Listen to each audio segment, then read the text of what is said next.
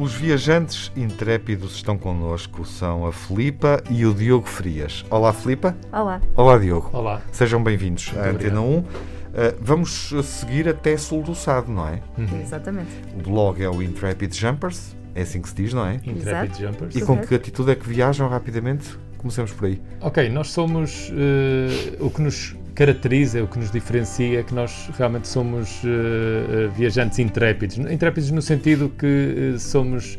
Gostamos de ir a sítios onde é difícil ir, onde podemos estar sentir o lugar genuinamente, porque efetivamente é um, um, hoje em dia o turismo de massa não nos encanta, é algo uhum. que com os lugares estão muito ocupados, estão não é? muito ocupados. E portanto desviam-se da estrada uh, ou saem mesmo do, do estradão até. Saímos é isso? mesmo. Sim, exatamente, é isso. A ideia é quanto, quanto mais difícil é o destino de, de chegarmos, uhum. mais pica nos dá, mais entusiasmados nós vamos e e, e vamos uh, seguir de Setúbal para Grândola ao longo da costa, não é? Exatamente. Sim. Vamos fazer a Península de Troia. Porquê é que escolheram a Península de Troia? Ok, uh, nós, uh, isto foi integrado num, no projeto Eu Fico Portu em Portugal, portanto nós fizemos uma viagem desde o norte a sul em autocaravana, de forma independente, e Troia efetivamente era aquele sítio que, que, que, que, sempre nos chamou a atenção, nós ainda não conhecíamos, uh, vamos, viajámos muito lá fora, mas uh,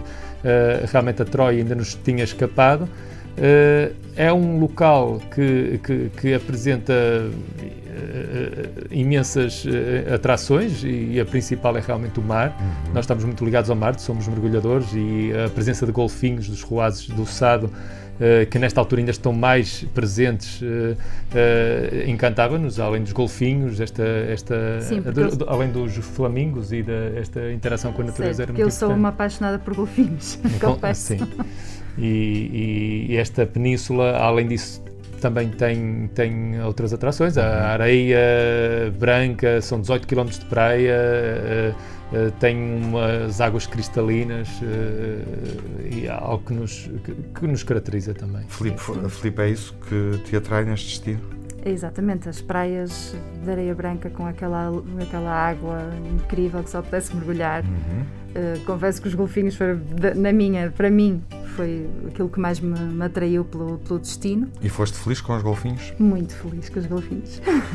e de que forma é que quem nos ouve também pode ser feliz e partilhar a tua experiência? Ao, logo ao atravessar uh, do, de Setúbal para, para Troia, mesmo já no barco, conseguimos ver golfinhos, grupos, vários grupos de golfinhos. Uh, e para além disso, é sempre possível alugar um barco e, e ir visitar e fazer, e fazer um tourzinho, é? exatamente, Fica para sugestão, ver, sim.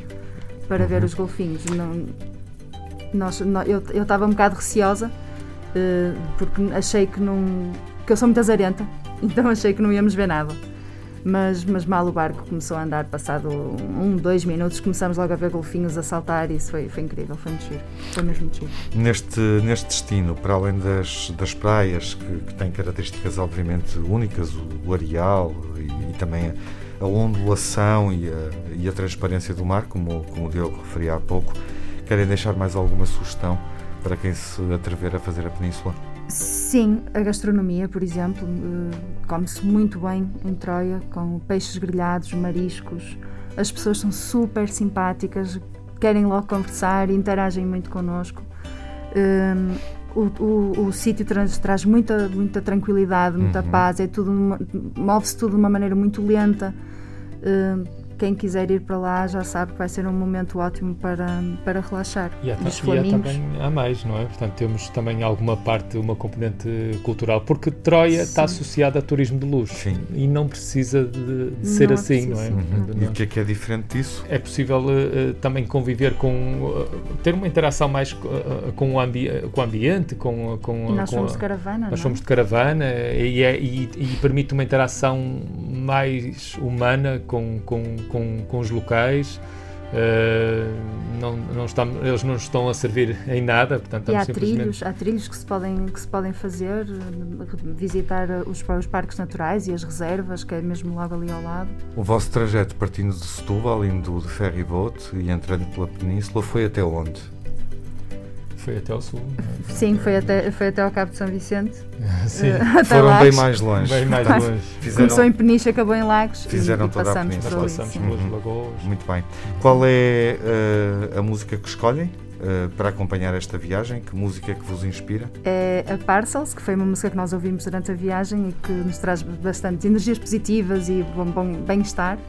É, o, a banda é, chama-se Parcels uhum. e a música é Tied Up Right Now. Vamos ouvi-la. Vamos. Obrigado, Diogo, pela Obrigado. presença na rádio. Obrigado também, Filipe. Obrigada. Boas viagens. Obrigada. Uh, e, sobretudo, uh, continuem de autocaravana a explorar Portugal uh, e o resto do mundo. Obrigado. Obrigado.